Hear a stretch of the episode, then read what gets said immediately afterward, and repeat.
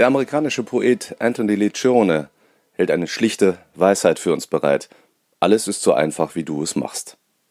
Wenn es nur so wäre. In Bayern hat der Staat gerade 44.000 Menschen tagelang auf ihr Corona-Testergebnis warten lassen. Darunter sind 900 Infizierte.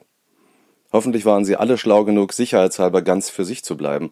Sonst gehen ausgerechnet der Corona-Bekämpfer Markus Söder und seine sympathische Gesundheitsministerin Melanie Hummel als politische Superspreader in die jüngere deutsche Infektionsgeschichte ein.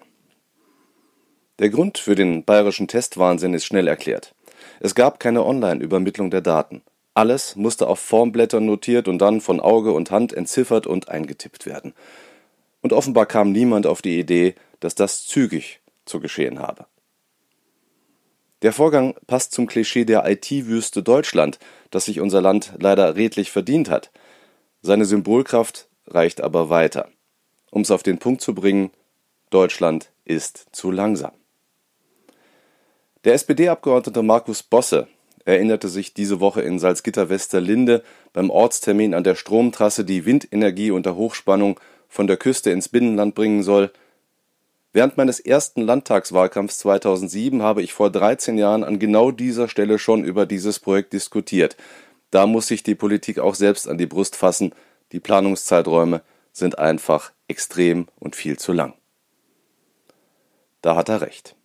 Vieles, was wirtschaftlichen Gewinn und ökologische Schonung, Lebensqualität und Zukunftschancen verspricht, droht bisher im Nebel einer fernen Zukunft zu verschwinden. Oft genug ist genug Geld vorhanden, aber es darf nicht verbaut werden. Die individuellen Klagerechte mögen die Position des Einzelnen in begrüßenswerter Weise gestärkt haben, aber das Gemeinwesen droht darüber zum Stillstand zu kommen. Wir haben es mit dem Schutz vor Veränderungen so weit getrieben, dass sich vieles tatsächlich nicht mehr ändert. Die Bundesregierung hat gerade ein Gesetz auf den Weg gebracht, das die Weichen neu stellen könnte. Das Investitionsbeschleunigungsgesetz soll große Infrastrukturprojekte wieder kalkulierbar machen. Landesstraßen, Häfen, Wasserkraftwerke oder Windkraftanlagen und auch alles, was dem Bergrecht unterliegt, werden leichter zu realisieren sein. Das darf und wird nicht zur Entrechtung von Anliegern oder zur Schutzlosigkeit der Umwelt führen, aber es wird und muss dazu beitragen, die Lähmung zu überwinden, die unser Land befallen hat.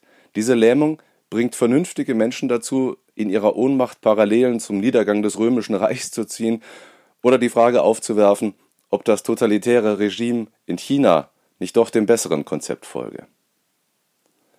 Richtig ist am letzteren nur, dass wir den globalen Wettbewerb deutlich ernster nehmen müssen.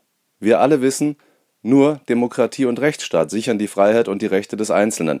Unser System ist zugleich das deutlich intelligentere. Nur im demokratischen Pluralismus lassen sich Interessen so ausgleichen, dass unterm Strich die bestmögliche Lösung für das Gemeinwesen steht.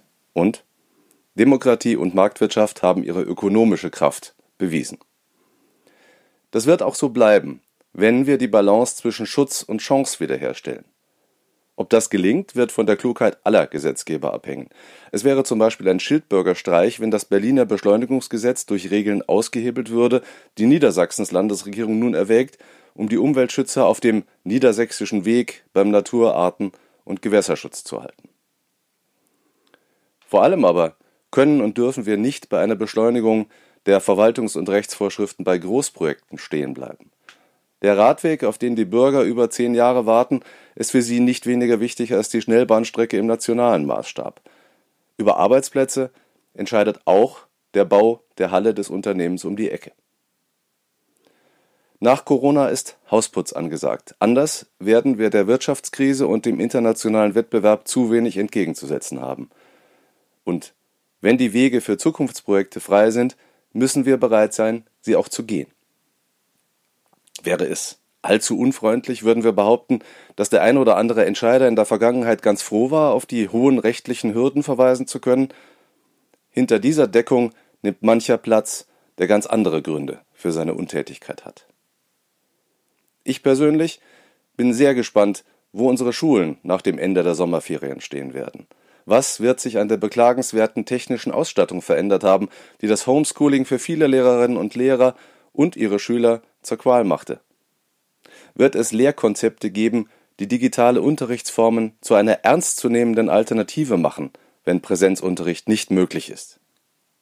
Oder werden wir uns in derselben Lage wiederfinden wie im März, als alle Kinder nach Hause geschickt werden mussten, dass es sage und schreibe bis zum Donnerstag dieser Woche dauerte, bis sich die Bildungsminister von Bund und Ländern zum Gespräch über die Lage an den Schulen trafen, ist kein gutes Zeichen. Deutschland ist zu langsam. Die gute Nachricht ist, wir können es ändern. Mehr Podcasts unserer Redaktion finden Sie unter braunschweiger-zeitung.de slash podcast.